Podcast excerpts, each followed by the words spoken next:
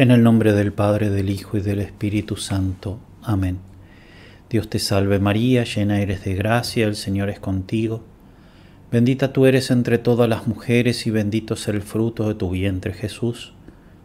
Santa María, Madre de Dios, ruega por nosotros pecadores, ahora y en la hora de nuestra muerte. Amén. San Ignacio, ruega por nosotros.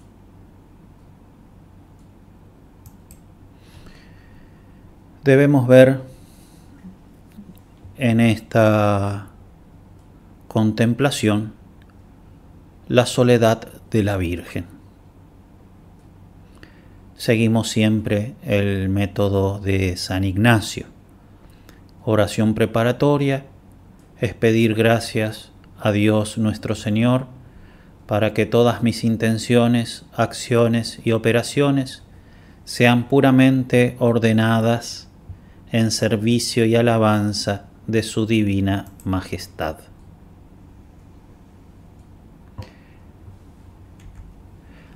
La composición del lugar, el Calvario, el lugar de la cruz. La petición, dolor con Cristo y con su Madre. Sufrir, acompañar en el sufrir a Jesús y a María y los mismos consejos que hemos dado en otra ocasión. El ejercitante debe tratar en esta contemplación de penetrar los sentimientos de los personajes, principalmente los de Jesús y los de la Virgen. Tratar de descubrir el amor que ellos tienen por nosotros. Se trata de una contemplación, no hay que razonar mucho, tratar de llegar a ese conocimiento que da la compañía, el conocimiento que tenemos de una persona porque la acompañamos, que es principalmente un conocimiento interior,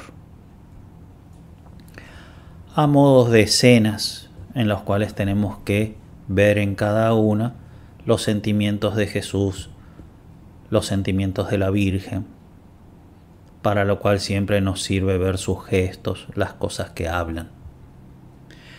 Primera escena entonces, sentimientos naturales de María. María es la mamá de Jesús. San Juan en su Evangelio nos recuerda que junto a la cruz de Jesús estaba su madre, en el sentido de la mamá. Era la presencia de una mujer, ya viuda desde hace años, que iba a perder a su único hijo. Toda su sensibilidad estaba sacudida por lo que había visto durante los juicios y durante eh, el Via Crucis. ¿Cómo impedir que sufriera y llorara? Ya entonces el contemplar el dolor de la Virgen como mamá ya nos debe conmover. La tradición cristiana ha percibido la experiencia dramática de la Virgen en la cruz y así decía en el Stabat Mater, Stabat Mater dolorosa, iuxta crucem lacrimosa, dum pendebat filius de pie la madre dolorosa, junto a la cruz, llorosa, mientras pendía el Hijo. En segundo lugar, contemplar el orden sobrenatural de los sentimientos de María. Ver su compromiso corredentor. No es solamente la mamá que acompaña a su hijo, sino que es la madre que colabora con su hijo en el trabajo de salvar todas las almas. No se trata sólo de una cuestión de la carne o de la sangre, ni de un afecto indudablemente nobilísimo, pero solamente humano. El amor natural de la Virgen es como el primer paso, el primer escalón, pero después está su misión sobrenatural de acompañar a Jesús en la salvación de toda la humanidad. Para esa misión sobrenatural, el amor natural que ella tiene le ayuda mucho. Ella puede colaborar con su hijo gracias a que es su madre. El amor natural ayuda o dispone a la misión sobrenatural que ella tiene. La presencia de María junto a la cruz muestra su compromiso de participar totalmente en el sacrificio redentor de su Hijo. Podemos decir que en esta compañía que es compasión, corredención de María a Jesús en el Calvario, está eh, la conclusión de su fiat en la encarnación. Cuando el ángel le propuso ser la madre del Redentor y ella dijo, hágase en mí según tu palabra, ese hágase incluía toda la colaboración de María e incluía este sublime momento. Dos modos entonces de compartir la cruz de Cristo. María comparte la cruz de Jesús en dos sentidos. Acompaña a Jesús y sufre con él. Y en segundo lugar, sufre con él para la salvación de los hombres. Lo ayuda a salvar almas. Y ambos modos de acompañar a Jesús los podemos hacer nosotros con nuestros propios sentimientos.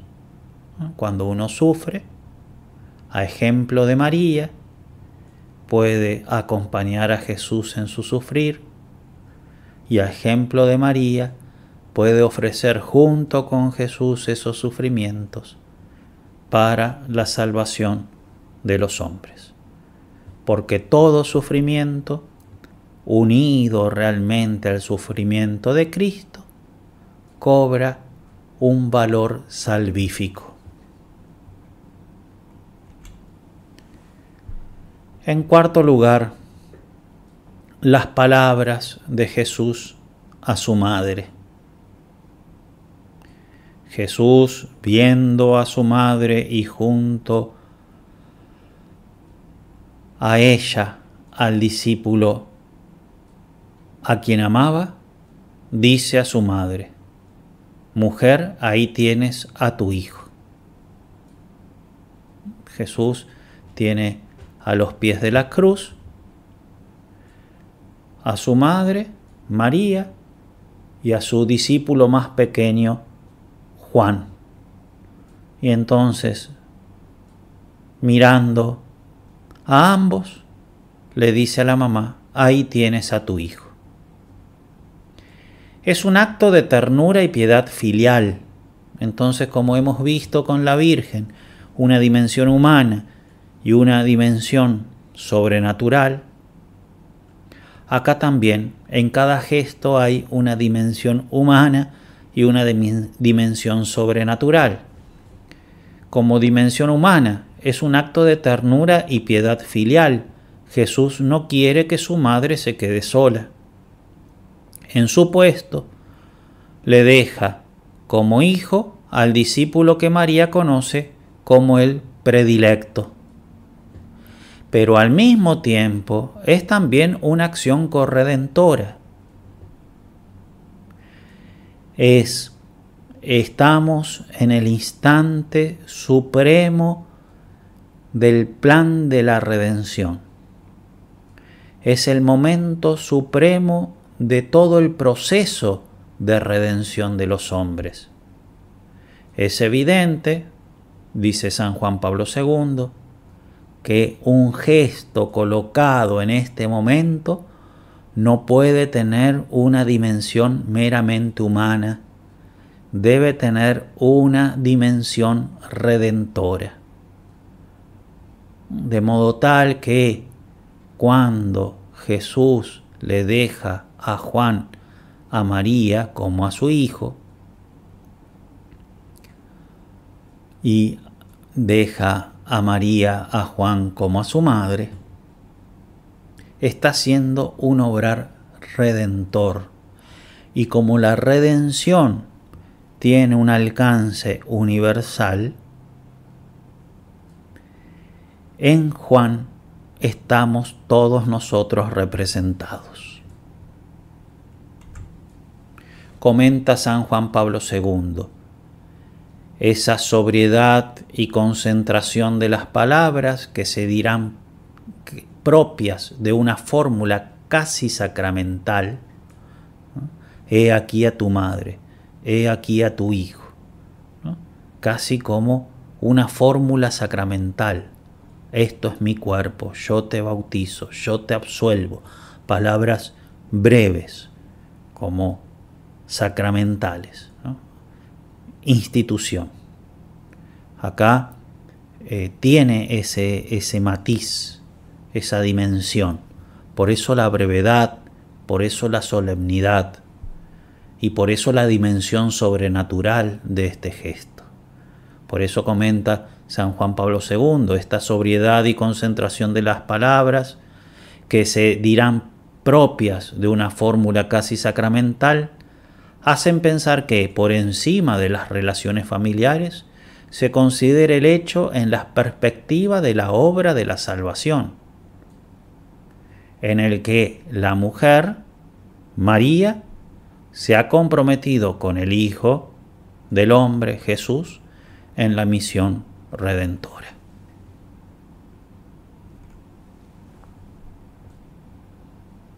En quinto lugar, entonces, contemplar el Redentor y la corredentora. El redentor y la corredentora deben estar tan unidos entre sí que solo es posible para un hijo y su madre. María es corredentora, no en el sentido de que eh, agrega algo que no esté en el obrar de Cristo. Cristo es el redentor 100%, Él solo y solo Él pero todo el obrar redentor de Cristo se hace eficaz en nosotros pasando a través de la Virgen. Y en su plan de salvación, así como en su redención era esencial la cruz, así en su redención es esencial María.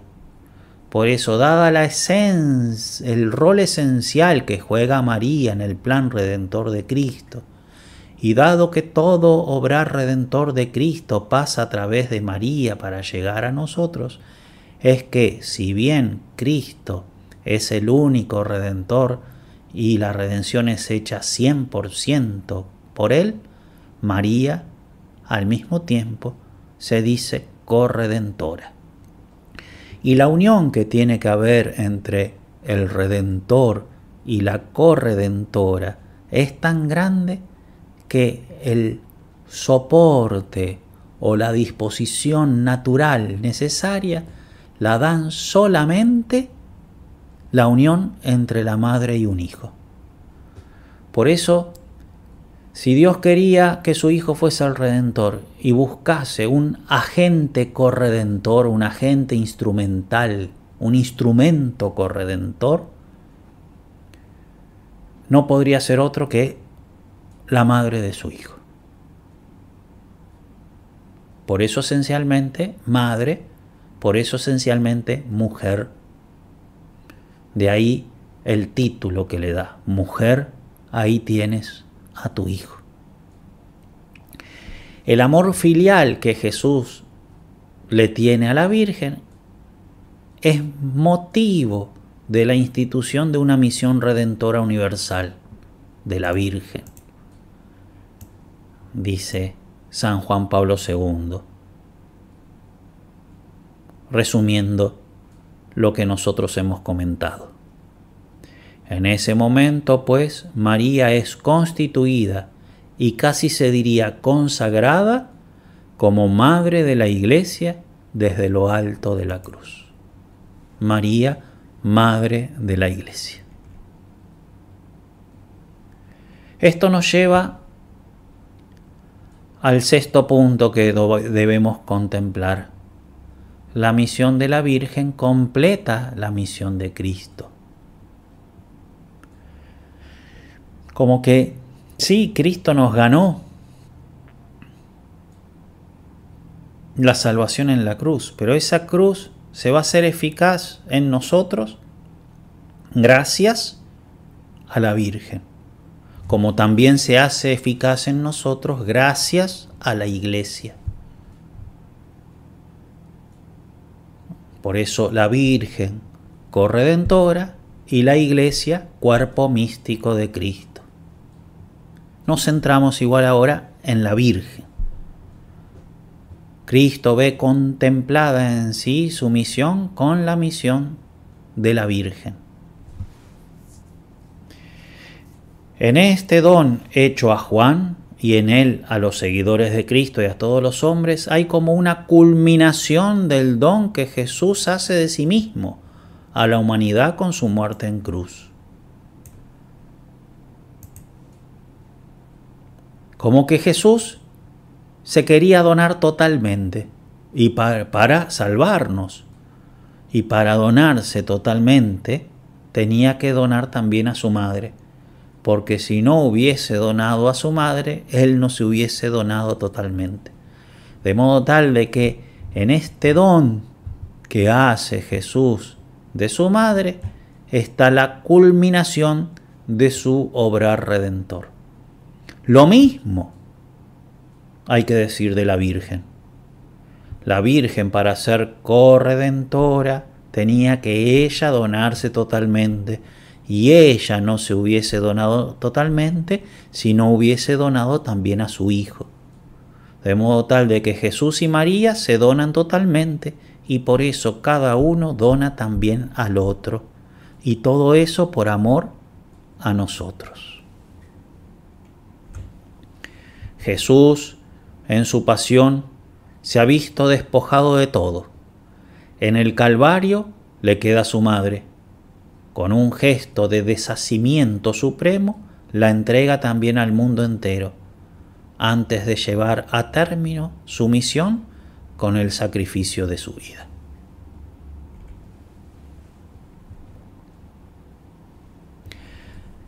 En séptimo lugar, las palabras de Jesús hacia nosotros, porque Jesús luego dijo a Juan, ahí tienes a tu madre, pero en Juan estamos representados, estamos representados nosotros, de modo tal de que esas palabras las tenemos que considerar dichas a nosotros. Jesús, que había experimentado y apreciado el amor materno de María en su propia vida, quiso que también sus discípulos pudieran gozar a su vez de ese amor materno como componente de la relación con Él en todo el desarrollo de su vida espiritual. Frase de San Juan Pablo II. La unión que nosotros tenemos que tener con Cristo debe ser tal que así como Él experimentó a María como madre, también la tenemos que experimentar nosotros. Por eso dice, como componente de la relación con Él. La unión con Él se tiene que dar, se va a dar en la medida que nosotros tengamos a María por madre como la tuvo también Él. Y todo eso para el desarrollo de nuestra vida espiritual. Se trata de sentir a María como madre, de tratarla como madre, dejándola que nos forme en la verdadera docilidad a Dios, en la verdadera unión con Cristo y en la caridad verdadera con el prójimo.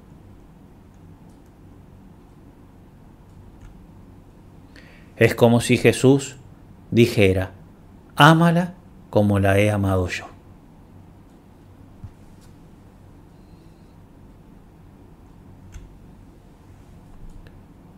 Octavo, ¿cómo respondió Juan al pedido de Jesús? Así tenemos que responder nosotros. El evangelista concluye diciendo que desde aquella hora el discípulo la acogió en su casa. Esto significa que el discípulo respondió inmediatamente a la voluntad de Jesús. Rápido, veloz, decidido, sin dudar. Desde aquel momento, acogiendo a María en su casa, le ha mostrado su afecto filial, la ha rodeado de toda clase de cuidados, ha obrado de manera que pudiera gozar de recogimiento y de paz a la espera de reunirse con su Hijo y desempeñar su papel en la iglesia. O sea que Juan no solamente la recibió a la Virgen y la cuidó, sino que le ayudó también en su obrar corredentor. ¿Cómo acogemos nosotros a María?